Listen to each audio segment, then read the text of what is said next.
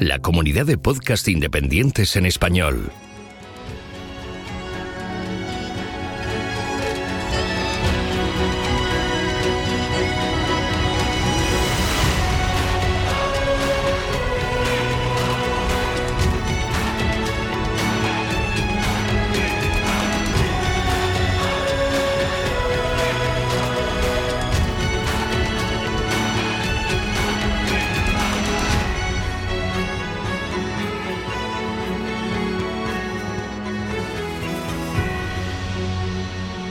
Bienvenido a GeoCastaway.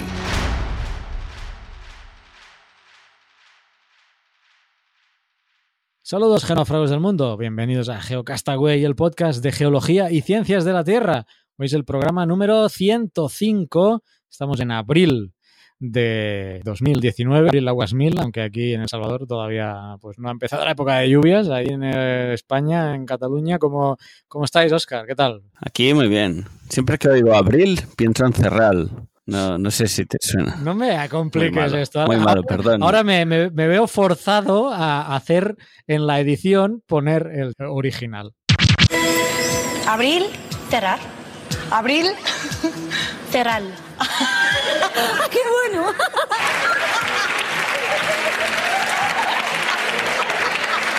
Oye, ¿os importaría repetirlo? Abril, cerrar. Abril, cerral.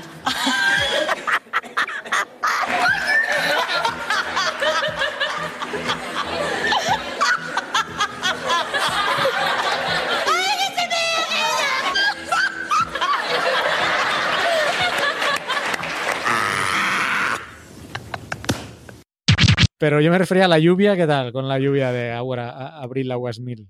Bien, bien, distraídos. Uh, la Semana Santa ha sido pasada por agua. Todas las tres o cuatro semanas antes de Semana Santa, un tiempo bastante bueno, como mínimo por aquí en Cataluña. Y, justo cuando llegan los días así de, de las romerías y todo lo que toca en esos días de Semana Santa, la verdad es que yo me voy a la playa, pues, pues este año no he visto como, como se nublaba todo y alguna gota caía, pero bueno, disfrutando de la lluvia, que es la época que toca que llueva por acá. Sí, yo tengo unas ganas ya de que entre la época de lluvias aquí, que no te lo puedes imaginar. En fin, eh, hoy tenemos muchas cosas que comentar. Haremos intro y cierre junto otra vez, porque nos comentaron por ahí que les gustó el programa la última vez, así que vamos un poco pues a comprimir esta sección y luego pues pondremos la entrevista que a día de hoy no, no he grabado todavía, pero ya tenemos tengo contactada a la persona. Eh, lo primero quizá que hay que anunciar es que del mes pasado a este hemos conseguido el financiamiento de la geolibreta, Oscar, algo que parecía pues prácticamente imposible a tres días de que finalizara la, el periodo. ¿eh? Te tengo que decir que yo que soy muy dramático, eh, a tres días pensaba que no lo lograríamos. De hecho, ya estaba pensando mentalmente cómo podíamos reformular esto de la geolibreta. Y mira, aquí estamos con una geolibreta ante manos casi. Sí, sí, bueno, está el proceso ya listo, pero la verdad es que fue algo increíble cómo la comunidad, los dos últimos días, las últimas 48 horas, se movilizó de una manera espectacular. Como yo decía por ahí, no hay que dudar de la palabra geológica porque en este caso mostró su fuerza y realmente hicimos un salto espectacular del, creo que estaba en el 75, casi 80%, nos faltaba todavía un 20%, que bueno, en dos días eh, recaudar un 20% pues es algo considerable. Y no solo lo alcanzamos al final, sino que pudimos eh, conseguir ese extra que nos ha permitido añadir la escala y el norte a, pues a, a la geolibreta. Así que, pues muchas gracias a todos, todos los mecenas que apoyaron y también a todos aquellos pues que nos ayudaron a difundir el proyecto y que pues gracias a ellos eh, se consiguió eh, el objetivo. Hoy es, como digo, 29 de abril que estamos grabando. Ya tengo los diseños finales. hoy mismo cuando acabe de grabar o mañana en la mañana se envía esto a imprenta. Esperamos que no haya ninguna observación sobre la calidad del diseño o, o, alguna otra información, pero en principio está todo correcto y esperaríamos que saliera un primer prototipo eh, que va a ir a comprobar Oscar, porque para mí aquí en El Salvador me va a resultar difícil acercarme, pero ahí tenemos a Oscar. Experto, experto en calidad y, y certificaciones varias. Ningún problema. Entonces, pues ese primer, esa primer geolibreta será verificada y corroborada por, por Oscar, que todo esté correcto, no haya ningún problema. Entonces ya iniciará pues el, el tiraje de, pues creo que son 290, ¿eh? al final 290 geolibretas, eh, la mayor parte en España, pero hay alguna libreta que se va para, por ejemplo, a Japón, ¿eh? para Elena Cuesta. ¿A Elena Japón? Cuesta, que entrevistamos, eh, pues una libreta se va a ir para allá y hay otras, eh, creo que una Alemania, no tengo la hora abierto aquí el, el Excel de, de los lugares, pero sí, incluso a Latinoamérica creo que hay alguna, a Colombia, también a México y una a Estados Unidos, si no recuerdo mal.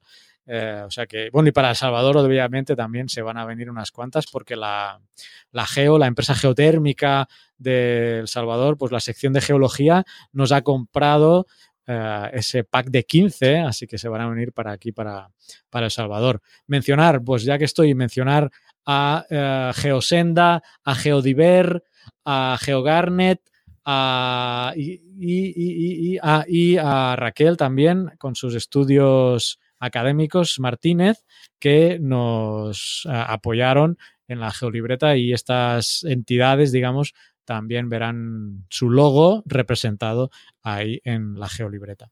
Así que está todo en marcha. Eh, nosotros nos pusimos en el cronograma inicial que os estarían llegando las geolibretas por el mes de junio. Así que, pues yo creo que sí lo vamos a cumplir. Mm, Depende de dónde seáis, pues os llegarán a principios de junio o a finales. También depende de lo que la imprenta se, se tarde en el proceso. Así que viento en popa a toda vela, ¿no? Con la geolibreta. Con 10 cañones por banda, viento en popa a toda vela. No corre si no vuela un velero Pues bergantil. mira, ¿Te acuerdas? Algo que así. ¿no? Yo ni- Muy bien, muy bien. Muy bien. Ahora, ahora me has sorprendido, Oscar, la verdad. mi- Seguro que no es así, ¿eh? pero a mí me suena así. O sea bueno, que ya lo, Ha quedado bien. Sí, Eso es lo importante. Que nadie lo compruebe. está bien. Con diez cañones por banda, viento en popa a toda vela. No corta el mar si no vuela un velero bergantín. Bien, otra cosa interesante, ¿te acuerdas, Oscar, que hace tiempo que hablábamos, bueno, hablaba yo que te- estaba preparando un viaje al Gran Cañón, a Estados Unidos, que lo quería hacer durante 2018, pero las circunstancias pues al final no salieron. Pues ahora eh, resulta que se han cumplido las circunstancias y... A ver, a ver, Carlas, Carlas, un momento, un momento. Es un viaje que querías hacer hace tiempo, que propusiste un crowdfunding para hacerlo. No, no, el crowdfunding era para la geolibreta, ¿eh? Por eso, por eso. Había un... Pero yo recuerdo de tus palabras decir, voy a hacer un crowdfunding para hacer el viaje al Cañón del Colorado. ¿Estás insinuando que con el dinero recaudado para la geolibreta me voy a No ir sé, a- no sé lo que está pasando. Yo, yo no sé qué está pasando, pero dos más dos hacen cuatro en mi casa. Reconozco que las coincidencias temporales son sospechosas, pero por eso antes he explicado cómo estaba el proceso de la geolibreta. Un dinero que está a buen recaudo ya, ¿eh? y que, como bueno, bien has explicado en tu poema, bueno, que no es tuyo, va todo ya en marcha, Sí, no, me, no me pongas como citado. pero la cuestión es que, pues mira, No me des la ha autoría. coincidido, de- pues esto, que resulta que en junio se gradúa una sobrina mía que vive en Los Ángeles y eh, yo no pensaba ir, pero mi otra sobrina, la prima de esta primera, que vive en Dallas, y os aconsejo que miréis en el Google Maps dónde está uno y está otro, pues me ha dicho que si yo iba a ir, porque para ir ella sola no quería ir. Y entonces me he visto, me he visto muy forzado, Que si claro, hay que ir, se va, ¿no? a responder, bueno, pues habrá que ir, ¿no? Entonces no te pierdas el plan de viaje, porque yo pensaba ir, digo, bueno, pues me voy a Los Ángeles directo y ya que llegue esta sobrina de Dallas y la propuesta de la sobrina de Dallas es, no, no, tú vente a Dallas y nos vamos en coche desde Dallas hasta Los Ángeles. Tú a Dallas y Sí. yo a California. ¿No era algo así una peli? Sí, creo que sale Dennis Quaid ahí. No era Dallas, ¿no? No era Dallas. Oye, pero si te, si te vas a Dallas, yo quiero un, un vídeo ahí delante de la mansión de Dallas, ¿no? Explicando toda la historia de la geología y cómo ha influenciado la geología en, la, en las series americanas, empezando por Dallas. ¿Qué te parece?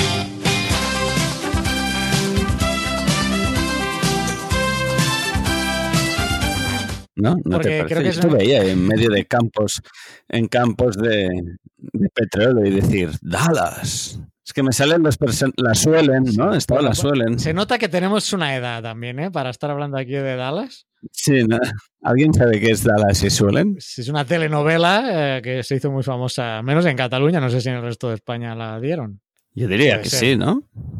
En Cataluña era, era famosa por una, fra- una frase de suelen hecho una meuca, que era como una palabra muy fuerte, que quiere, viene a decir, eh, suelen eres una persona de mal vivir o algo así. Creo que va a ser más interesante si mostramos el Gran Cañón o, o la falla de San Andrés, ¿no? Porque esta es la idea. Eh, aunque vaya en coche, me voy a meter un road trip de estos de película, pues visitar en la vuelta, porque tengo que regresar de Los Ángeles a Dallas, pues en el regreso la intención es ir parando por el Gran Cañón de- del Colorado. Jo, qué viajecito, ¿no?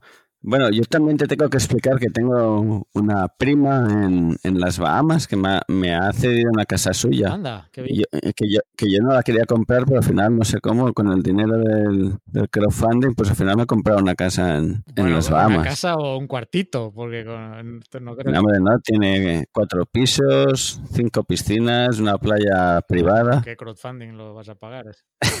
No sé, eso me lo voy a Porque plantear. ya te digo que con el de la libreta no te llega, ¿eh? Bueno, bueno, eh, pues nada, que disfrutes mucho por ahí por el Colorado cuando estés y ya nos mandarás material para, para que lo Bueno, la disfrutemos. intención es, eh, pues eso, hacer- montar algún vídeo, estar grabando cosas por ahí eh, y irlas subiendo a, a YouTube. Y bueno, de todo esto también tengo que enlazar esto. Voy, voy- os voy llevando por un camino eh, que va a llevar a algo trascendental en mi vida. Eh, estamos hablando... ¿Dónde vas? ¿Dónde vas? Bueno, estamos hablando de la geolibreta, todo el trabajo que comporta y comportará. Estamos hablando del viaje a Estados Unidos, de todo el trabajo que comporta y comportará. Y además ahora Uy, el niño que se estresa. El niño se estresa porque se va al Gran Cañón.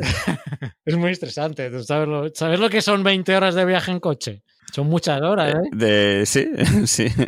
Bueno, y además... Tendrás que tener una libreta con temas para, para sacar, para ir sacando temas, Carlos. Vale, y no hemos empezado con el, con el carrusel de noticias, ¿eh? Estamos metiendo una chapa aquí, llevamos 13 minutos ya de programa. No, y lo último, ya para terminar, acaban de, eh, bueno, de aprobar un proyecto en el que estaré participando en tres estudios de impacto ambiental. Entonces, con todo el trabajo que eso comporta y comportará. Es decir, con todo esto que os acabo de decir, eh, mm, me voy a tomar unos meses sabáticos del mensual, porque también el mensual comporta una carga de trabajo bastante intensa, eh, aunque a lo mejor no lo parezca, pero ya os digo yo que, que sí. En la grabación, edición, eh, entrevistas, preparación, todo es bastante trabajo, bastantes horas. Entonces, todo va a seguir igual, o sea, Geocastaway no se acaba, el mundo no se acaba, todo va a seguir igual, los semanales, todo, solo que eh, mi persona pues no va a poder estar en los eh, mensuales. La responsabilidad ahora queda trasladada en Oscar, sin que sea una responsabilidad. ¿Quién es Oscar? Yo no conozco ningún Sin Oscar. que sea un compromiso de que tenga que haber un mensual 100%, porque para empezar, pues como la edición y todo el tema de la subida la hago yo, pues ahora te tendría que hacer un curso avanzado y pues tampoco es plan de meterte en un berenjenal a estas alturas, ¿no? Sigue nadando, sigue nadando. ¿Quién es Oscar? Sigue nadando, sigue nadando, sigue nadando, nadando, nadando. ¿Qué se hace? Nadar. no, entonces pues eso se hará lo que se podrá, si salen mensuales. Yo decía que metieras en el rollo aquí a Petromed, que a lo mejor se anima a ayudarte, que está animado con lo- el tema de podcast también. Pero bueno, ya se verá, es algo que no hemos hablado ah, de, de cómo van a ir los siguientes. Pero bueno, que yo regresaré cuando... Me lo sueltas en directo para que no, para que no pueda decir nada, ¿no? Para... Esto es un atraco a mano armada. Hombre, que lo hemos comentado cinco minutos antes de empezar. es un semi-atraco. Entonces, bueno, eh, así está la cosa. Eh, cuando me relaje un poco de todo lo que se me viene encima, de este, de este estresante viaje al cañón, Claro, del Gran Cañón. Me pasaré unos días en... ¿Dónde me has dicho que te ibas? En playas de Belice ahí a tumbarte unos cuantos días también. no hay no, pero se me, A Carlos creo que se le está subiendo la Sí, fama sí. a la No, no. cabeza. la fama, dice, qué fama. Lo que se me viene del trabajo, que veo que no me va a dar abasto. Lo que sí me podrías dar es tu contacto este de las Bahamas que has dicho y a lo mejor me voy a verlo. Ahora buscaré algo en contacto. Bueno, era No familiar tengo- tuyo, has dicho. Eh, totalmente. No tengo ningún familiar. Te tengo que decir la verdad, Carlos. Oh. Tenía envidia y no, me lo he inventado. Me lo he inventado Claro, ahora todo. lo has negado para que no vaya a verla. ¿eh? Bueno, pues así están las cosas. Eh, volvamos a la senda. Geolibreta en marcha. El dinero de la geolibreta no va a servir de ninguna manera para que yo me vaya al Gran Cañón. Eso va a salir de fondos propios. Y aprovechando, pues esto, que mi sobrina se gradúa, pues iremos a hacer una visita por ahí, que bueno, es algo que ya tenía ganas de hacer el año pasado, que no se dio y que ahora pues se ha dado por este tema, no por el crowdfunding. Eso me suena a algo de M.R. No tiene nada que ver con Mariano Ra, no sé qué más. Ahora no me viene a la cabeza cómo se llamaba ese hombre. Bueno, ¿qué te parece si vamos al carrusel de noticias? Que quizá este rollo le importaba poco a la gente. Bueno, los que tuvieran geolibreta sí, porque ya ven que pues ya a punto de entrar a imprenta, ¿eh? Y Oscar, podéis El confiar. subconjunto de la gente que tiene geolibreta es igual al, al conjunto de la gente que nos escucha. Así que Bueno, no todos. eh, esto que estábamos hablando le interesa a todos. Es así de fácil, Bueno, Carlos. podría ser, podría ser. Pero hay gente que tiene la libreta que no nos escucha. Eso ya a mí me parece brutal. Bueno, eso es una eh, eso fue una herramienta de, de difusión de la palabra geológica que te decía antes, de que gente que nos escucha pues ha ido replicando el mensaje y eh, bueno, haciendo que otra gente eh, llegara a, a ver la- el proyecto y se interesara. Por cierto, que voy en camino de A otro sitio, metafóricamente. O sea, que la geolibreta está en camino de evolucionar a ser un- una entidad propia en, en el dominio geolibreta.com. ¿eh? Eh, ya estaba bastante avanzada la cosa. Mira, geolibreta.com, estás haciendo como la gente de Geolodía. Estoy enlazando un tema súper bien enlazado. Pues venga, sigue con el geolodía, va, que así avanzamos. ¿Sabéis? ¿Sabéis una cosa? ¿Sabéis que la gente de Geolodía eh, colgaban sus historias en la web? Diría que lo hacían siempre a través de la sociedad geológica. Ahora me pierdo. No diría una mentira y no la quisiera decir. Eh, pero bueno, lo importante a destacar que este año tenemos un nuevo dominio que es geolodía.es y que si clicáis ahí en vuestro móvil, en vuestro dispositivo tablet, en vuestro ordenador fijo, en vuestro super iPad Pro, lo que sea. Blackberry, Nokia. pues, eh, ah, hay gente que aún debe tener una BlackBerry por ahí funcionando. Pues en la BlackBerry seguro que también se ve bien. Ya no podréis ucha- utilizar el chat, pero podréis ver la página de geolodía.es. Y nada, cada uno entra ahí, o cada uno, no hay problema. Si eres una piedra, puedes intentar entrar. No sé si llegarás, pero Si eres un huevo de dinosaurio en forma de eh, bolo magmático también, que esto ya lo hablaremos luego. esto me suena. Esto que estás diciendo me suena. Sí, sí, es espectacular. Pues bien. Luego, bueno, no mezclemos temas que me voy por ramas. espectaculares. Este, este, este mes ha sido brutal. Pues nada, tú eres de una región, me invento, a ver, eh, Alicante. Pues vas ahí a la página de geolodía.es, buscas la zona de Alicante y te apuntas, ¿no? Tan fácil como eso. Puedes ver lo que se va a hacer, en los días que se han quedado. Sí, estaría bien decir la fecha, ¿no? Es el fin de semana del 11-12 de mayo. Mira, eh, nueve días después de mi cumpleaños. Por si alguien me quiere enviar las llaves de mi piso de- en Las Palmas. En mi, no, mi piso no, una casita, por favor. Si alguien me quiere enviar las llaves, que sepa que el 3 de mayo, o sea, nueve días antes. Y es un día después de la fiesta del 2 de mayo.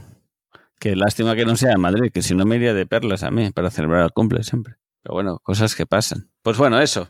Que tenemos la gente del Geolodía, que yo diría que es de las actividades más impresionantes que se hacen en geología ah, aquí en nuestra querida microplaca ibérica.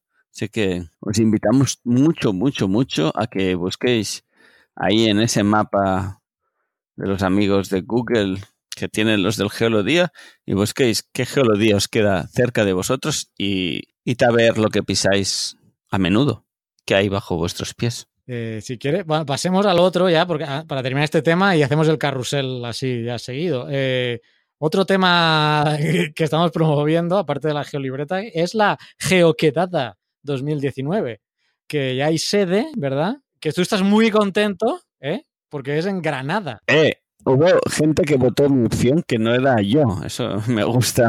Bueno, eh, una persona, o sea, si te doy los porcentajes, ahora no, podría buscarte porcentajes, pero bueno, ganó, pero de Era un calle, 14%, ¿eh? de paliza, ¿eh? Y yo, que conste que no voté mi opción porque pensé que nadie la iba a votar, pero llego a saber y la voto. O sea, serían dos votos. Bueno, no hubieras ganado tampoco.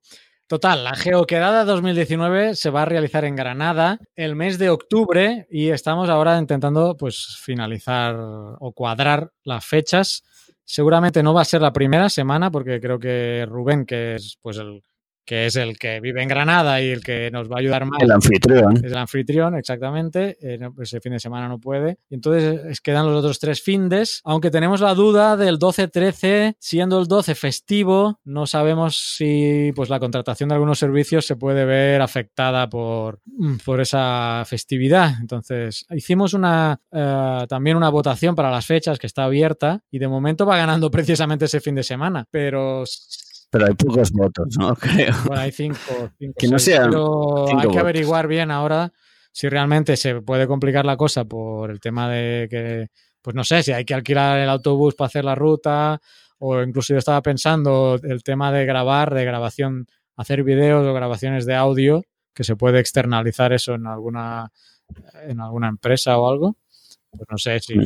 Si lo hacemos aquí en Trem, el 12 de octubre, no creo que haya ningún problema ¿eh? por hacer nada. Yo, No, no metas más cizaña que luego la gente, luego la gente se, se lía. Luego la gente se lía. Para el año que viene. Bueno, el año que viene creo que te pinta bien Toledo también, ¿eh? Pero bueno, estamos ahí, que tenemos sede y más o menos fecha cerrada en octubre. Así que iros guardando el mes de octubre para la geoquedada, ¿eh? 2019. Y estad atentos pues, a nuestras redes sociales que iremos poniendo información al respecto. Ahora está empezando esto, pero bueno, la idea es ir eh, bueno, está empezando, se nos echan las fechas de encima, ¿eh? Esto es ya. Sí, sí. Bueno, yo aquí me aparto, yo de, de la geoquedada me aparto. Ah, mira, claro, porque me voy al Gran Cañón, ¿no? Tú eres el... No, no, la geoquedada 2018 ya, ya no formé parte mínima en alguna cosa, pero bueno, es algo que llevas tú desde ahí. Hoy sí, me la sueltas a mí porque tú estarás estresado caminando por el Gran Cañón. Muy bien. No, y estoy estresado con la geolibreta. Uy, sí, sí, la habrás entregado en julio. Julio, ya está. ¿Y total qué es? Sí, son cuatro mapas ahí puestos. No, yo... Vale, así se vende, así se vende la geolibreta, muy bien. No hagáis caso de Oscar, creo, creo que no ha visto el diseño. No ha visto el Sí diseño. visto. Llevamos más de un año de trabajo y dice que son cuatro mapas pegados ahí. Hay que ver, ¿eh? No sé ni cómo, con estas con, con esta marketing que nos has hecho, no sé ni cómo hicimos el 100% recaudado. Eh, eh, eh, No, que me consta que estuviste dando la tabarra ahí el último día. Hasta que eh. molesté a mucha gente. No sé, hay gente que ha dejado de hablarme últimamente. yo te dejo de hablar. Bueno, ahora te van a preguntar, bueno, ¿qué es la libreta? ¿Qué? ¿Cuándo? ¿Cuándo, eh? ¿Qué? ¿Qué? ¿Ya sale o qué? Y tú vas a decir, bueno, la verdad... La verdad es que lo, lo- lo ha usado Carlos para irse al Gran Cañón, vas a ir diciendo tú. Esto lo lleva Carlas y está en el Gran Cañón. Ya, ya me sé la respuesta. Ay, Y no lo molestéis que está estresado en el Gran Cañón.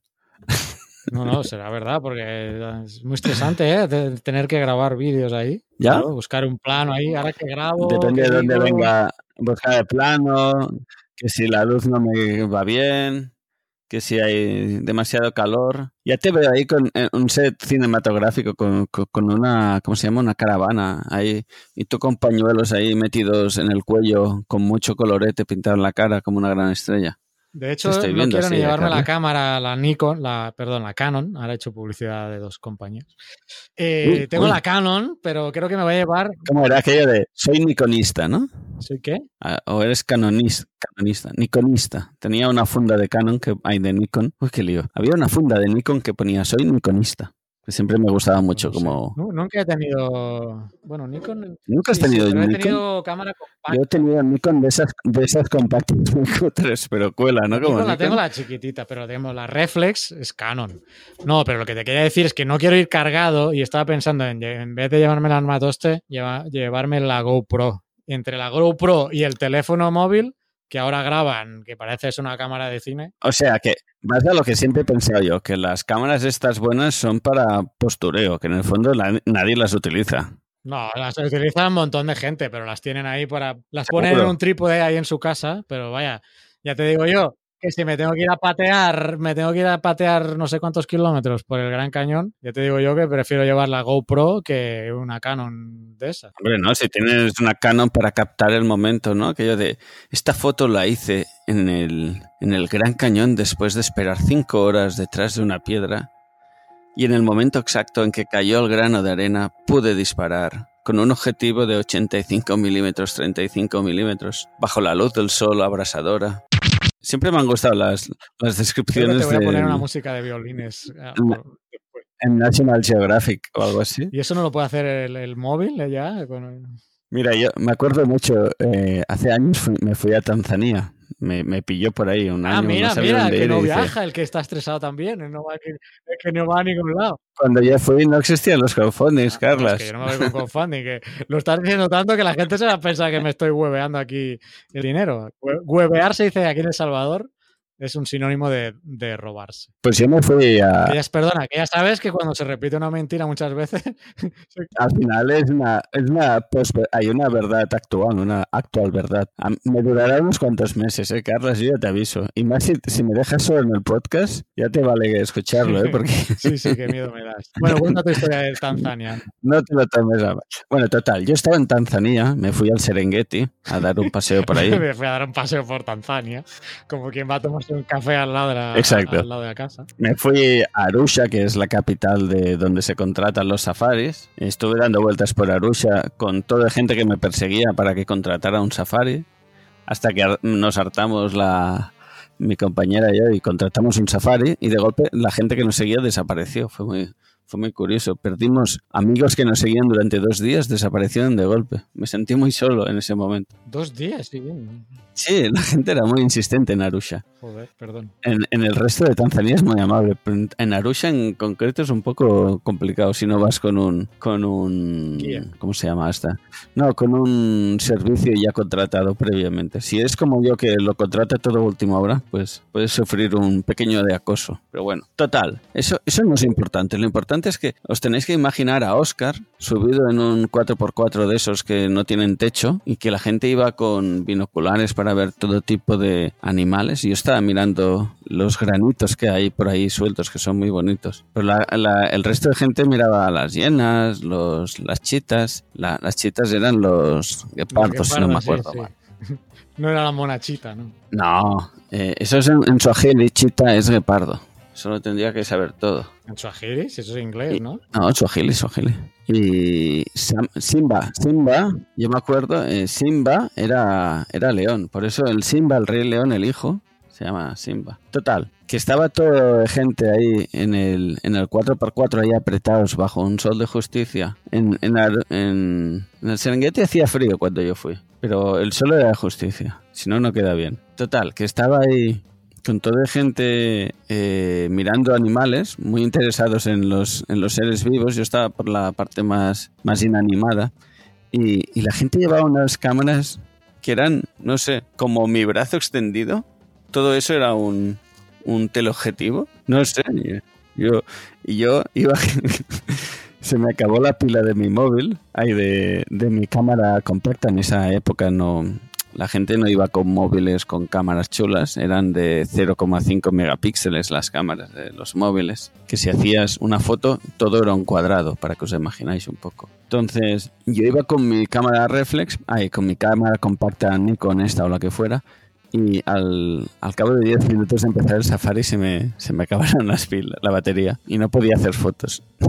Entonces hice todo mi Safari con un móvil Nokia de estos que ya os digo, la cámara debía tener 0,5 megapíxeles. Y, tenía, la imagen debía ser, a mí se me hizo bastante cómica, había toda gente con teleobjetivos así de un metro, un metro y medio, aquello necesitaba otro apoyo más para poder hacer la foto. Y yo estaba al lado con mi, con mi Nokia, no sé qué número era, pero haciendo fotos a lo cutre. Y es mi recuerdo que tengo. De hecho, las fotos que tengo de, de lo, del Serengeti cuesta ver lo que es una cebra de lo que Es es. lo que estaría pensando la gente que estaba a tu lado. O sea, ¿qué estaría pensando? ¿Y este tío qué hace con este Nokia aquí? Este tío es imbécil, debía pensar la gente. Pero bueno, ahí estaba yo, manteniendo la compostura con mi saber hacer y disfrutando del momento. Si nunca podéis, os, os, os aconsejo que deis una vuelta por el Serengeti y el Ngorongoro. Me gusta más el en- Serengeti que el Ngorongoro, pero ambos son muy interesantes. Y como no, ya que estamos hablando de Tanzania, eh, tenéis que pasar por el Oldongo Lengai, que también es un volcán así como muy característico, que si no lo conocéis, os lo dejo así para que lo busquéis y ya está. Muy bien, te estás vengando por todas las batallitas ¿eh? que, que he hecho yo en estos años. Ahora te has, estás explayado.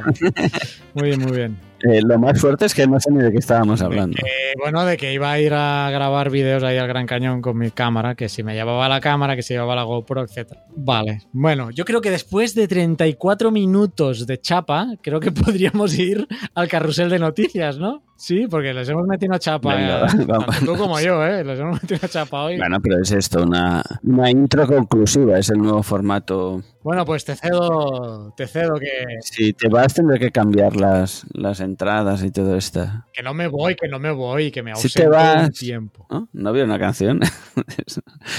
Sí, de Enrique Iglesias. que no cante que...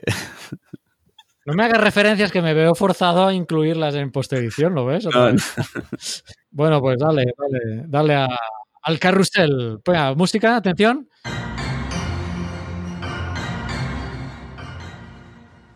Pues bien, si después de toda esta chapa sigues pensando cosas, no sé, de, piedras del Paleozoico, quizá no te has enterado que estamos en el Holoceno.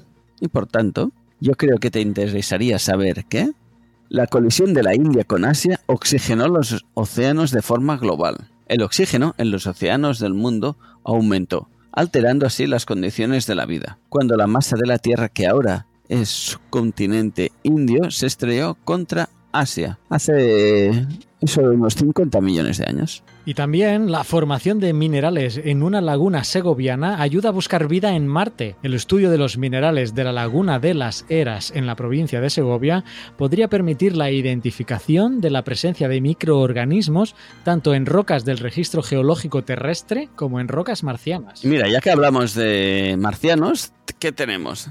Hemos detectado el primer, aquí pone un terremoto, pero lo voy a cambiar. Detectado el primer martemoto, marciano, ¿no? Lo he copiado de- directamente de la noticia del diario, pero es Marte Moto. Pues tenemos ahí un martemoto, pues la sonda InSight de la NASA ya está comenzando a producir información sobre la sismología marciana. Se acaba de anunciar que el sismómetro 6 ha detectado su primer terre- eh, terremoto, martemoto. La detección del primer martemoto tuvo lugar el pasado 6 de abril en el Sol 128. Si alguien no sabe qué es esto del Sol 128, debería escuchar a nuestro amigo Naun, pues fue una débil señal sísmica, muy similar a las recogidas en la superficie de la Luna durante las misiones Apolo. La señal sísmica se ha bautizado como Sol 128 y provendría del interior del planeta, casi con total seguridad. Por cierto, que tenemos el sonido que ha registrado la Insight. Este es.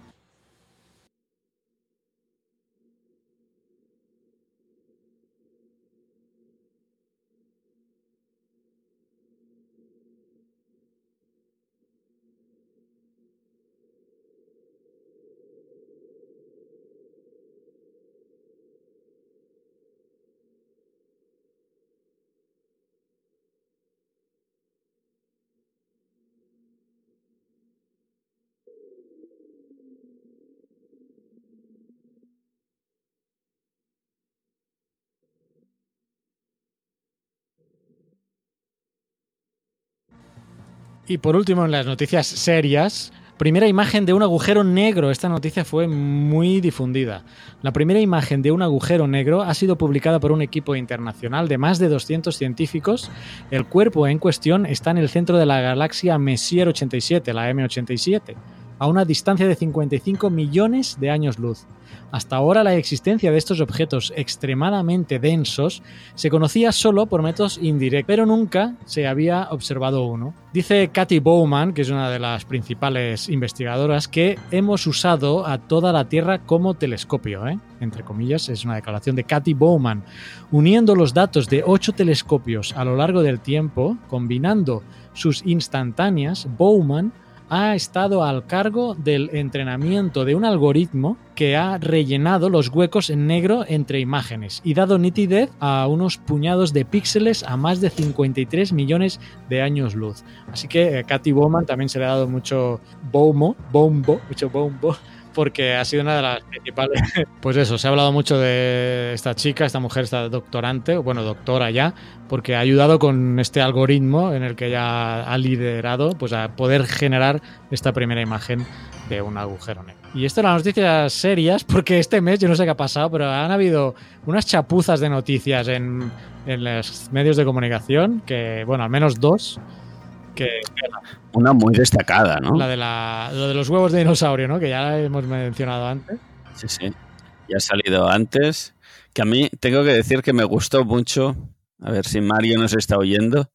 Una broma que hizo Mario con, con unas colas de, de dragones o de dinosaurios que se encontró que me hizo mucha gracia. Pues sí, la verdad, bueno, la cosa va, para los que no sepan, que salió una noticia en que la Junta, la Junta de Extremadura, se entiende, investigaría si había huevos de dinosaurio a 30 kilómetros de la ciudad de Cáceres. Entonces hicieron hasta un vídeo en la página web y todo. Y la cosa es que era un veterinario, pues el que había paseado por ahí, había visto unas, unas rocas esféricas y pues bueno, se le, se sugirió eh, o se le apareció en la mente que podían ser huevos de dinosaurio. El periódico sacó la noticia, se hizo una bola enorme, pero bueno, eso a la primera, sin ir a campo y viendo las fotografías, todo el mundo ya le había dicho, al menos los que eran geólogos, que eso era eh, material eh, volcánico que al enfriarse se hace esta... bueno, aquí en El Salvador está lleno de eso, o sea que tenemos huevos de dinosaurio por todos lados aquí.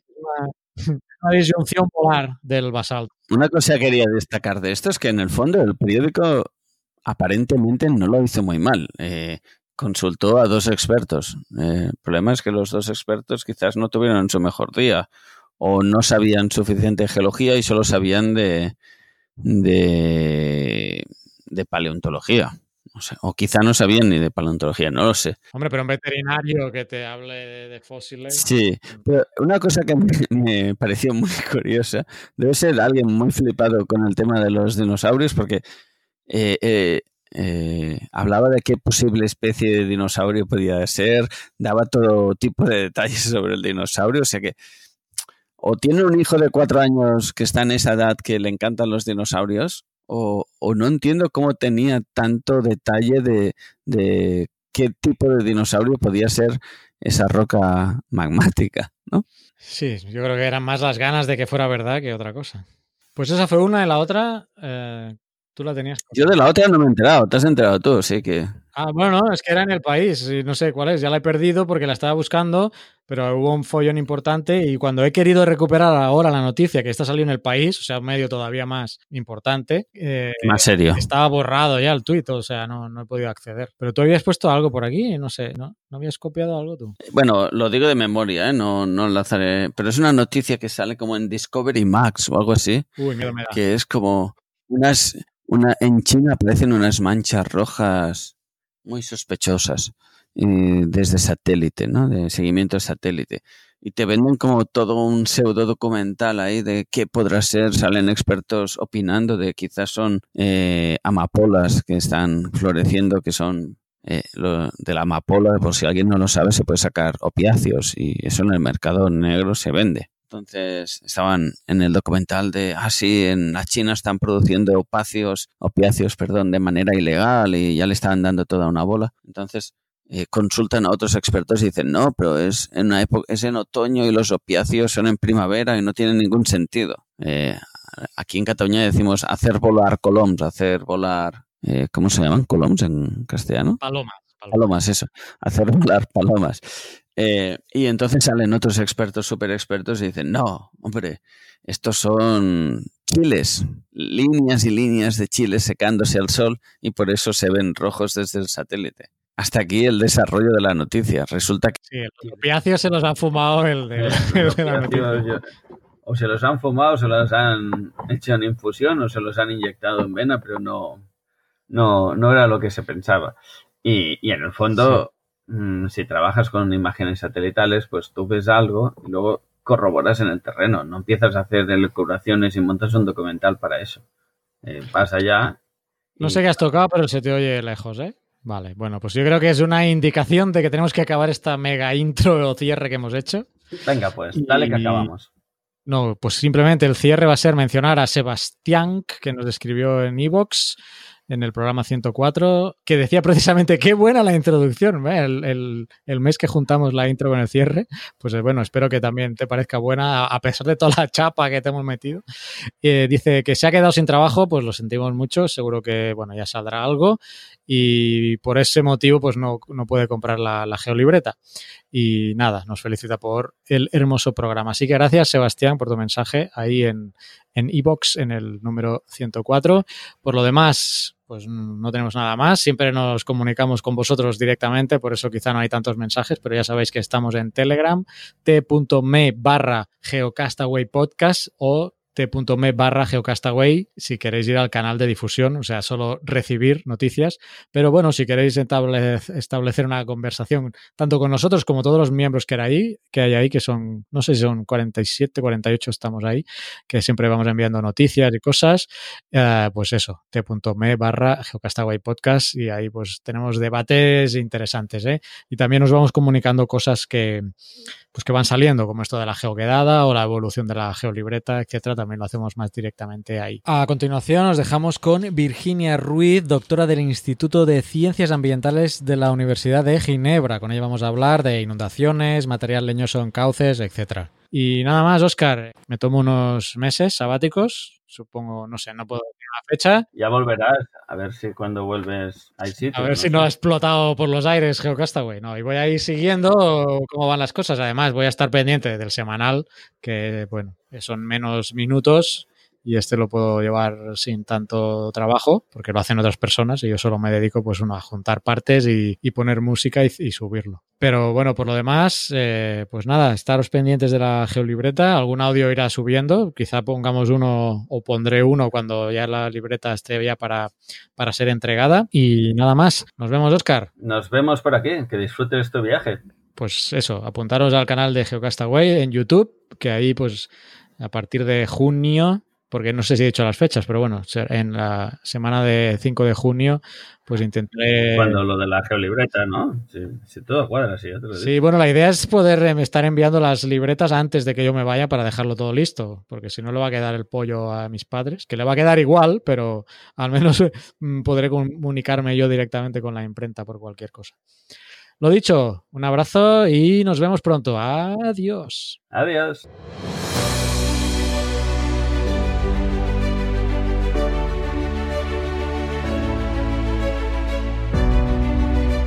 Estás escuchando Geocastaway, el podcast de geología y ciencias de la Tierra.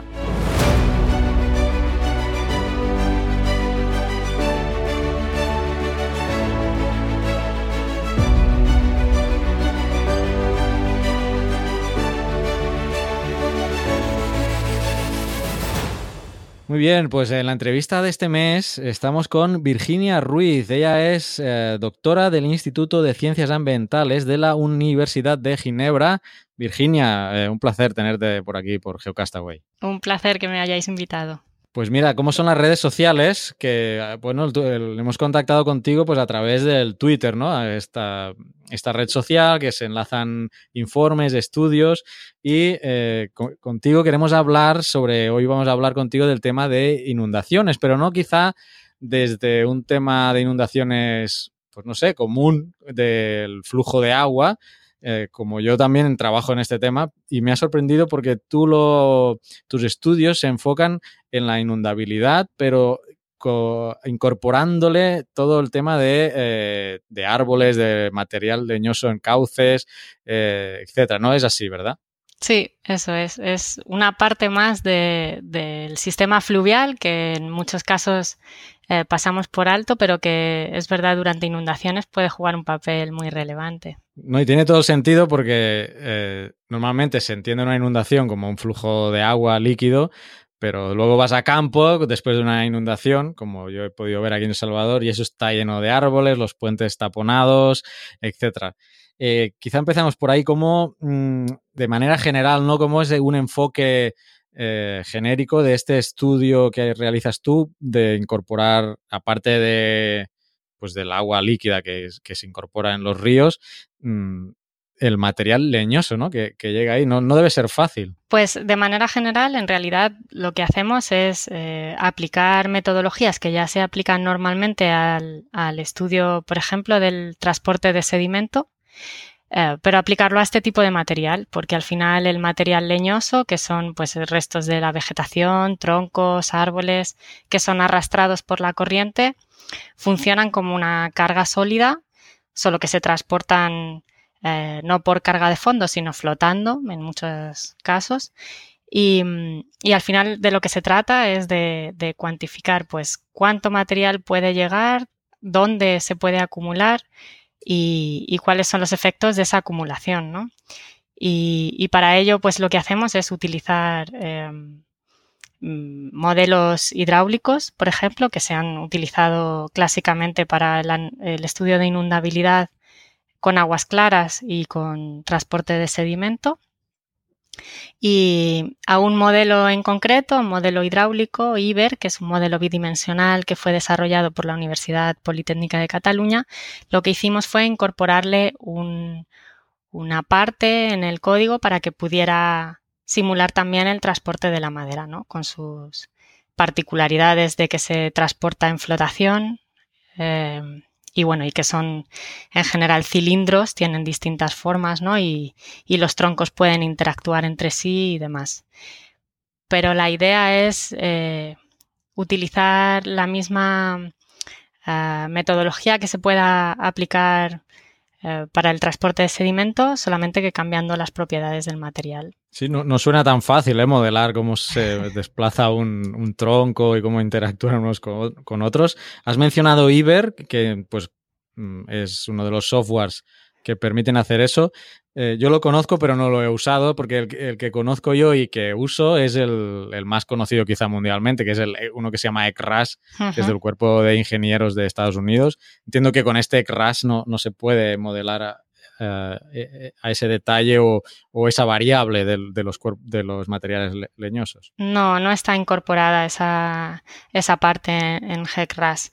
En GECRAS se pueden modelizar aguas claras y se puede modelizar transporte de sedimento y en, en GECRAS o en cualquier otro modelo hidráulico es posible de alguna manera eh, simular, por ejemplo, el efecto que un, una acumulación de madera podría tener en un puente, ¿no? Si se reduce la sección del puente en, el modelo hidráulico, pero simular explícitamente el material como piezas individuales de madera eh, transportadas en el flujo, esto em, ahora mismo hay muy pocos modelos hidráulicos que puedan hacerlo.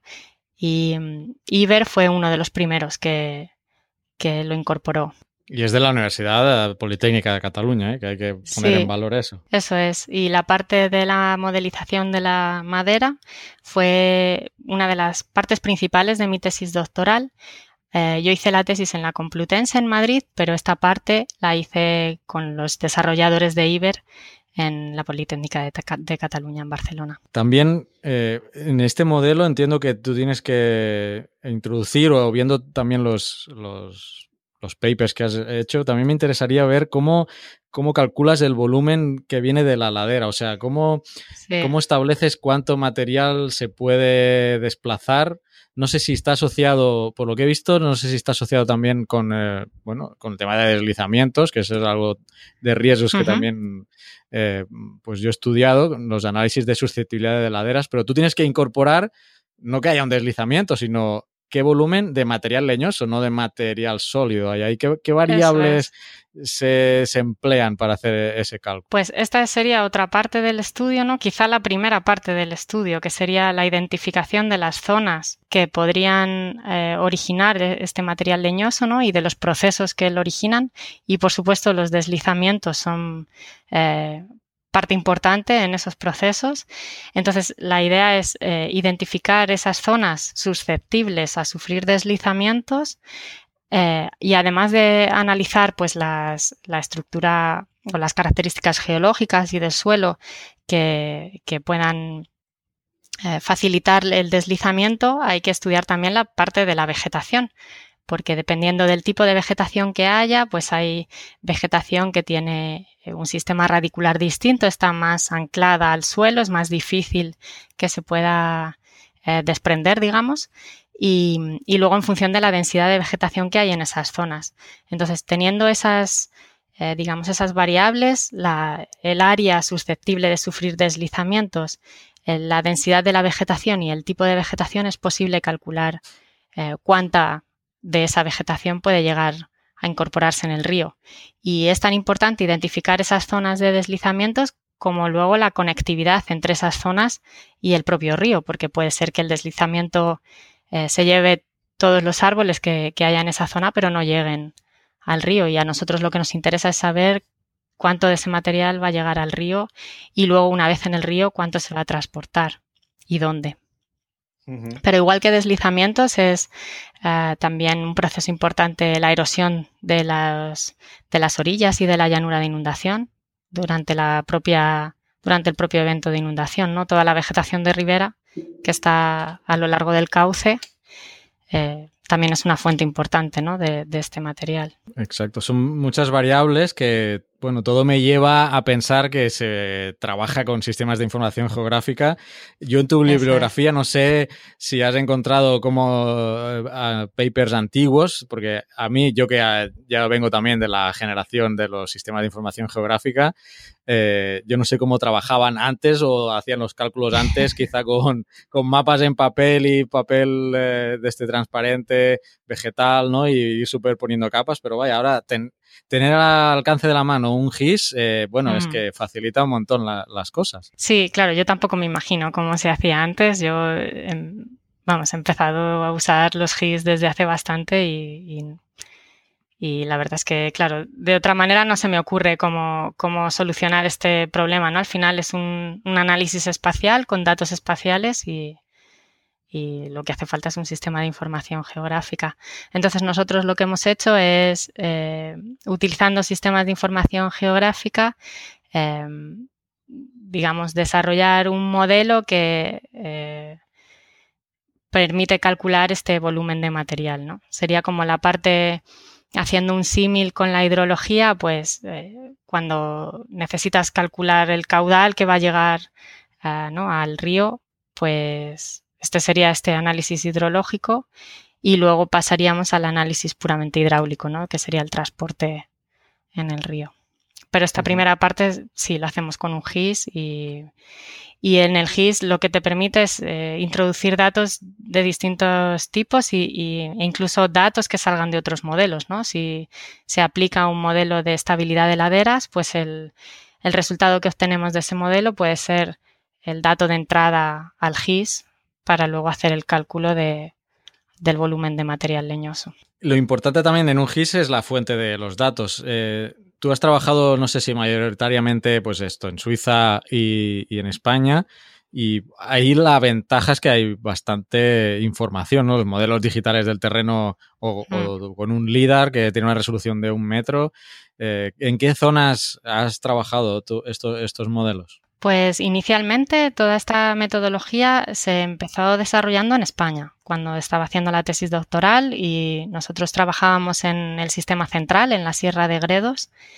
Y bueno, es verdad que en España hay muy buenos datos geográficos en cuanto a mm, modelos digitales de elevaciones y, cada vez se han ido mejorando con el LIDAR y demás. En el momento en el que yo hice la tesis y en esta zona en concreto, eh, lo que no teníamos en abundancia era datos sobre la vegetación y, sobre todo eh, sobre el material leñoso, ¿no?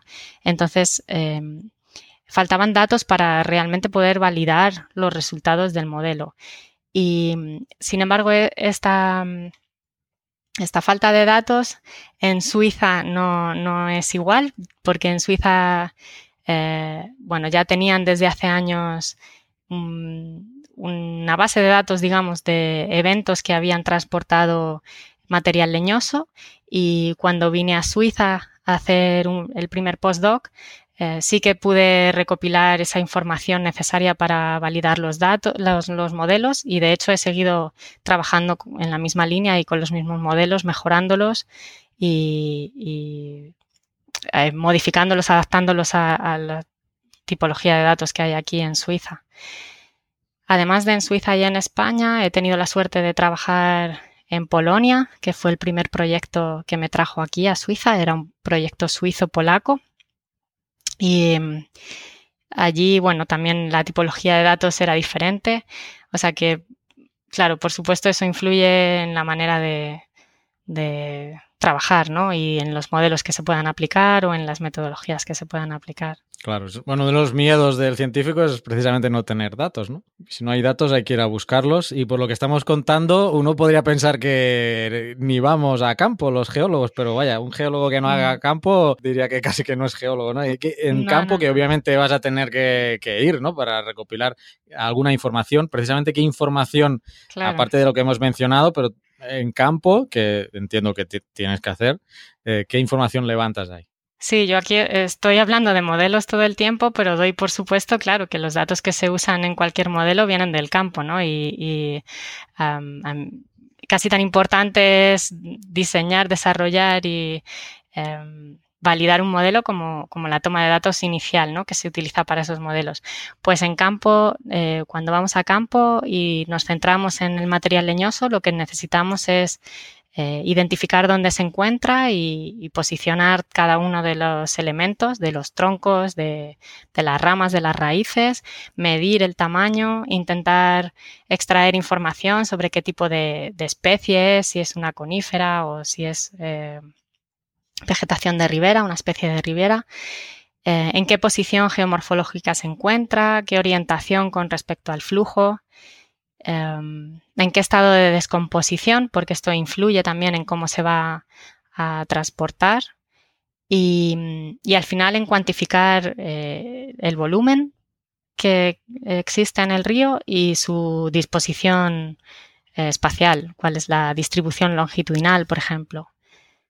Entonces es un trabajo bastante eh, exhaustivo y que lleva tiempo porque además no solo se tiene que recopilar información sobre la madera, sino sobre la propia geomorfología del río y, y la vegetación que, que, hay alrededor. Así uh -huh. que digamos que es un, un, trabajo de campo multidisciplinar en el que hay que mirar distintos elementos. Y esto me recuerda cuando, cuando estuve haciendo yo también la maestría en, aquí en, que la hice precisamente en El Salvador, me encontré con una metodología que apliqué muy sencilla, que a partir de las eh, de los tamaños de los bloques que se habían desplazado, no, en este caso no era material de, leñoso, pero eh, a raíz del paso de los huracanes, concretamente en el huracán Mitch, que fue una, bueno, hizo una barrida brutal aquí en Centroamérica, eh, pudimos establecer una relación, o existe una metodología que es la, la estableció Costa, que me pareció muy sencilla, que era midiendo eh, varios bloques, era un poco más compleja, pero lo voy a resumir, mediante los diámetros medios de los bloques que se había arrastrado, se podía inferir una velocidad de transporte e incluso sí. había establecido, eh, en base a estudios en, en otras regiones, creo que Norteamérica e incluso México, había establecido también relaciones de altura de agua. Con este análisis que has dicho tú y esta toma de datos en campo, eh, también se puede establecer alguna, algún dato sobre la, no sé cómo decirle, sobre la física de, del transporte sí. a raíz. Bueno, con madera es un poco más complejo porque eh, la forma de la madera es un poco, no es solo influye el diámetro, sino también la longitud. Eh, pero sí se han empezado a desarrollar, porque una, una, cosa también a destacar es que igual que en transporte de sedimento eh, se lleva investigando y trabajando eh, décadas, el, estudio del transporte de la madera y del material leñoso es relativamente nuevo. Eh, entonces, se están empezando a desarrollar ahora, eh, digamos, ecuaciones empíricas eh, basados en datos empíricos, pero como los datos son bastante escasos y, no hay eh, series temporales y, no existen datos en todos los distintos sistemas fluviales, digamos, pues está un poco en, proceso de desarrollo. Pero, eh, por ejemplo, aquí en Suiza se han desarrollado y se han propuesto ecuaciones empíricas, no tanto para el transporte, sino como para cuantificar el volumen de madera que se puede transportar durante una inundación pues igual eh, recopilando datos sobre inundaciones pasadas en las que eh, se estimó la cantidad de material, eh, pues luego esto se relaciona con el área de la cuenca, por ejemplo, con el caudal de la inundación o con otros parámetros, con el propio sedimento transportado. Eh, y para el propio transporte, bueno, eh, lo que decía, ¿no? Los principales parámetros son la longitud y el diámetro del tronco y la densidad. Y bueno, eh, con un sencillo balance de fuerza se puede más o menos saber si el, la, la pieza de madera o el tronco se puede mover o no. Pero, pero es un poco más difícil extraer o estimar cuál sería la velocidad del flujo en base a esto. Tus estudios, yo los, bueno, como trabajo en este tema también, y creo que es muy importante porque creo que ya lo hemos mencionado, la mayor parte de modelos y de aproximaciones a la inundación son sobre caudal líquido. Pero la experiencia, y yo lo he vivido aquí, eh, es que el arrastre precisamente, no solo de las piedras, que también, pero de los troncos y de la vegetación, es la que, por ejemplo, tapona los puentes y hace que se hacen los rebalses, o, aunque no llegue a un puente, puede eh, contenerse en alguna parte del tramo de un río o quebrada, aquí en El Salvador le llaman quebrada a, las, las, ramblas, y eso también genera como eh, una balsa de retención que eso puede reventar y, y luego causar un caudal punta todavía mayor. Lo estoy diciendo esto para llegar al punto que también me ha parecido muy curioso en que existe una percepción negativa ¿no? del material leñoso. Habéis hecho encuestas sobre la percepción de, eh, del, material leñoso en ríos, eh, presentando fotos. Eh, cuéntanos un poco esta experiencia que lo he visto como paper, como, perdón, como póster. No sé si llegasteis a hacer un paper. Sí, lo publicamos recientemente. Sí. Pues esa pues percepción y cómo que me parece más interesante cómo vosotros eh, que planteáis el debate de que no es tan bueno hacer limpieza en los cauces mm. como se tiene concebido. No solo en España, aquí en El Salvador también una concepción es que, antes de la época de lluvias, que aquí tenemos época de lluvias y época seca, o sea, seis meses llueve y seis meses no, pues antes de que empiece esa época de lluvias, todo el mundo se pone a limpiar los cauces de vegetación y, bueno, y de basura, que también ese es un gran problema que tenemos aquí de contaminación. Entonces, ¿cómo, mi pregunta va en ese sentido, ¿cómo vincular esas, e, e, ese tema de percepción negativa con lo que genera la acumulación de material leñoso, que, sí causa problemas, pero a la vez no veis tan claro que haya que eh, hacer una limpieza de los cauces. Claro, bueno, en este caso y relacionado con el material leñoso sería, em, yo no utilizaría la palabra limpieza, porque de ahí parte también un poco el problema. Pero bueno, empezamos por el principio. La, eh, es verdad que el material leñoso genera muchos problemas. Eh, si se acumula, como bien decías, en un puente, en una zona estrecha, em, en una rambla o Em, y es por esto por lo que precisamente empezamos a estudiar eh, este material ¿no? y su transporte. Pero por otro lado hay que tener en cuenta que el material leñoso es un elemento natural de los sistemas fluviales y es un elemento clave, es tan importante como el, como el sedimento para sustentar eh, todo el ecosistema. Entonces, si eliminamos esa parte del ecosistema, estamos modificando eh, significativamente todo el sistema fluvial y esto tiene consecuencias negativas. Eh, uno de los papeles fundamentales que tiene la vegetación, aparte de, em, sustentar, eh, bueno, de, ser una fuente de alimento para muchos organismos directamente, es que influye en la morfología y en, el transporte de sedimento. Entonces, eh, si eliminamos este elemento, lo que estamos haciendo es modificar el transporte de sedimento y la morfología del cauce. Em, debido a estos problemas de, puntuales de mm, acumulaciones, la gestión tradicional en los ríos, sobre todo en zonas urbanas, es eliminar eh, todo el material que hay en el cauce e incluso eh, talar la vegetación de ribera para evitar que árboles caigan en el, en el cauce. ¿no? Y haciendo esto, lo que se está haciendo es eh, modificar sustancialmente el ecosistema. Y esto tiene consecuencias a largo plazo que en muchas ocasiones se han pasado por alto, ¿no? Por darle más importancia a la posible peligrosidad. Entonces, lo que hicimos en este trabajo fue analizar la percepción de la, de las, de la gente eh, con respecto al material leñoso en ríos, porque la gestión tradicional de limpiar o el mal mencionado limpieza de los cauces, lo que ha llevado es a que la gente esté acostumbrada a ver ríos sin madera. Y los ríos naturales en zonas forestadas deben tener madera. Pero nuestra percepción, si hay madera, es una percepción de que el río está, mm, bueno, de que necesita ser limpiado, ¿no? De que em, está un poco desatendido. Y eso es una percepción totalmente distorsionada por la gestión de, los ríos actualmente. Entonces lo que hicimos fue mostrar imágenes de distintos ríos en los que había madera, en unos había madera y en otros no, y preguntarle a la gente cuál era su percepción en cuanto a la estética, a la naturalidad de ese río y al, peligro, ¿no? Y vamos, en todos los casos, en aquellas fotos que había madera, la percepción era que estéticamente eran eh, menos placenteros y, la percepción de peligro era mucho mayor. ¿no? Pero esto es debido simplemente a que la gestión actual eh, lo que hace es eh, limpiar los ríos y, modificarlos de forma artificial. Y la gente no está acostumbrada a ver un río en condiciones naturales.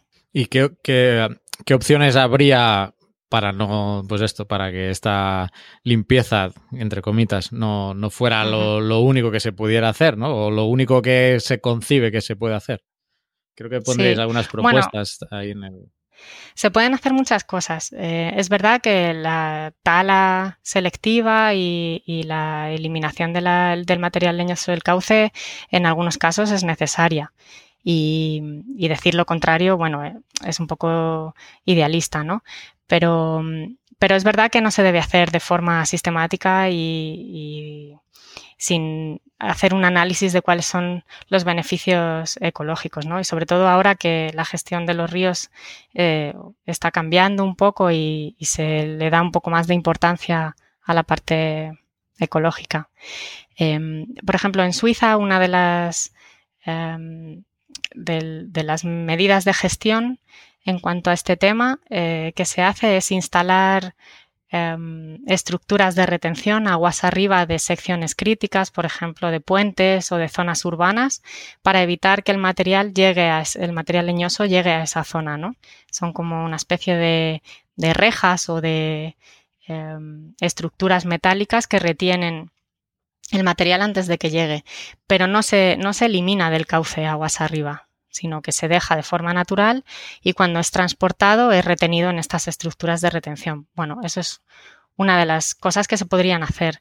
Eh, por otro lado, lo que se puede hacer es una limpieza o eliminación del material selectiva y dejar aquellas, aquellos elementos que son más grandes y mucho menos móviles, que además son los que juegan un papel más importante en cuanto a la morfodinámica, el transporte de sedimento, etcétera, y eliminar el material, material más pequeño, que es el que más fácilmente se puede mover, ¿no? Pero además de eso, lo importante es, sobre todo, identificar si realmente hay un problema eh, con el material leñoso dónde están las secciones problemáticas eh, y, hacer una gestión de la cuenca eh, un poco más holística, ¿no? un poco más integrada y teniendo en cuenta no solo la parte de la peligrosidad, sino también eh, los beneficios ecosistémicos.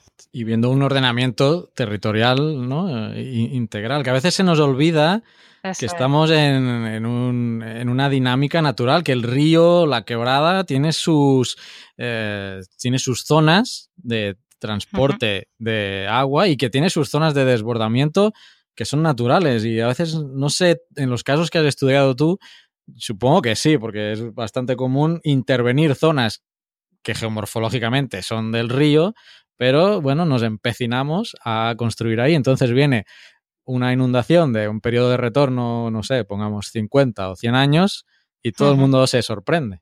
Sí, claro, sí. La gestión, al final la planificación territorial es, fundamental.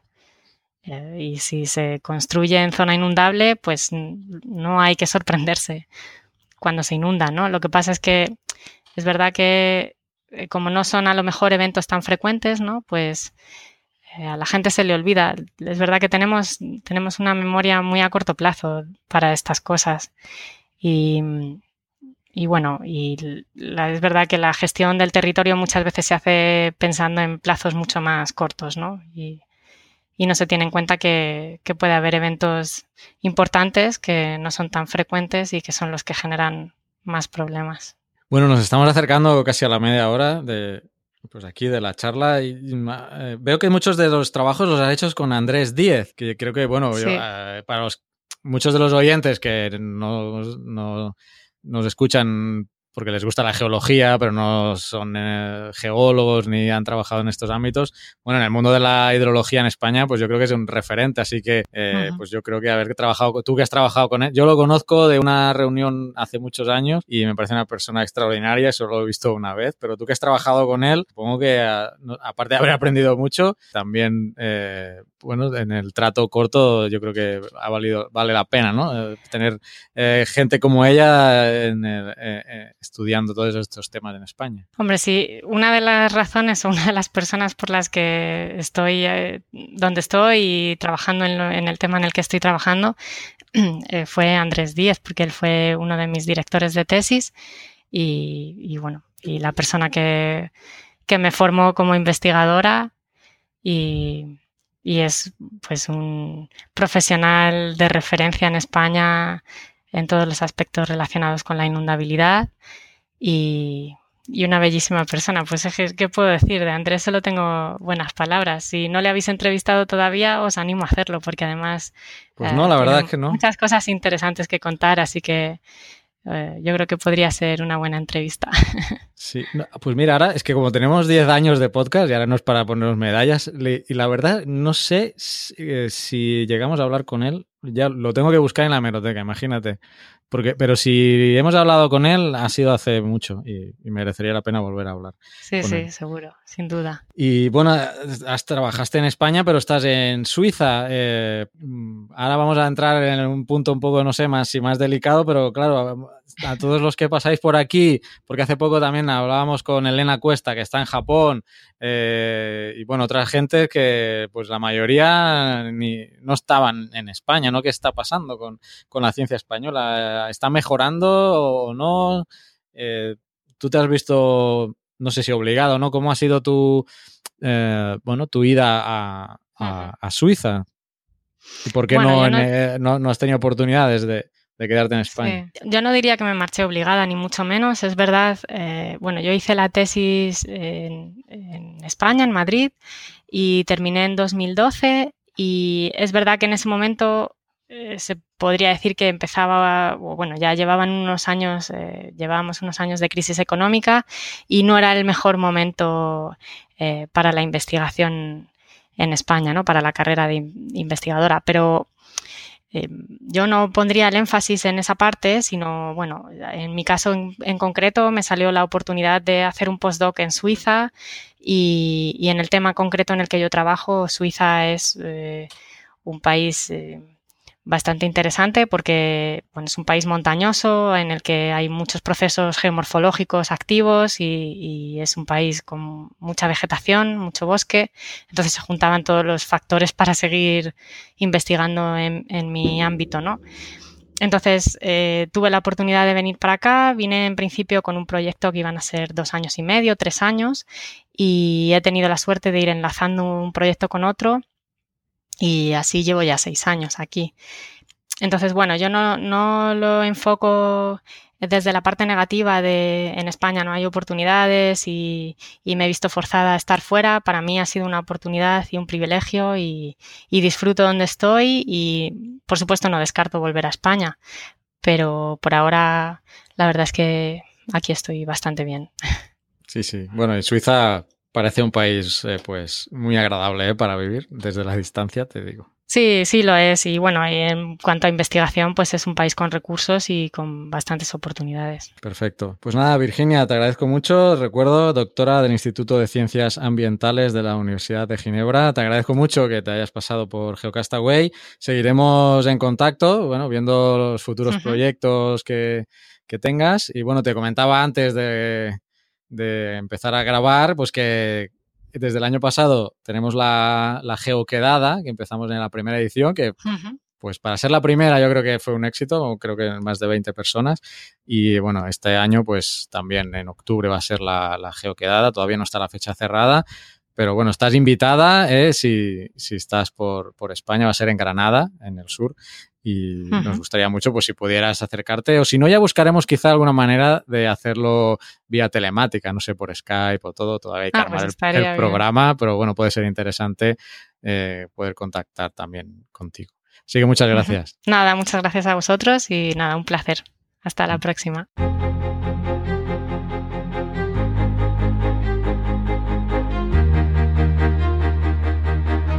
Envíanos tus comentarios, preguntas o sugerencias a geocastaway.gmail.com.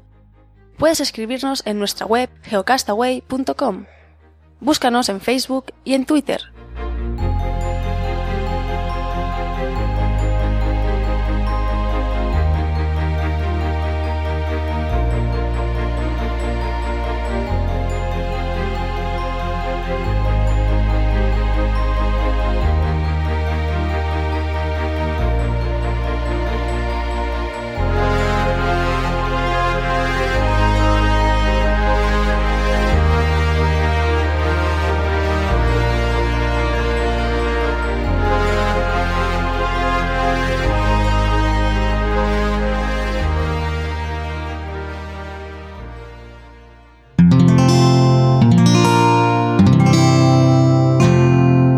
Puedes escuchar más capítulos de este podcast y de todos los que pertenecen a la comunidad Cuonda en cuonda.com.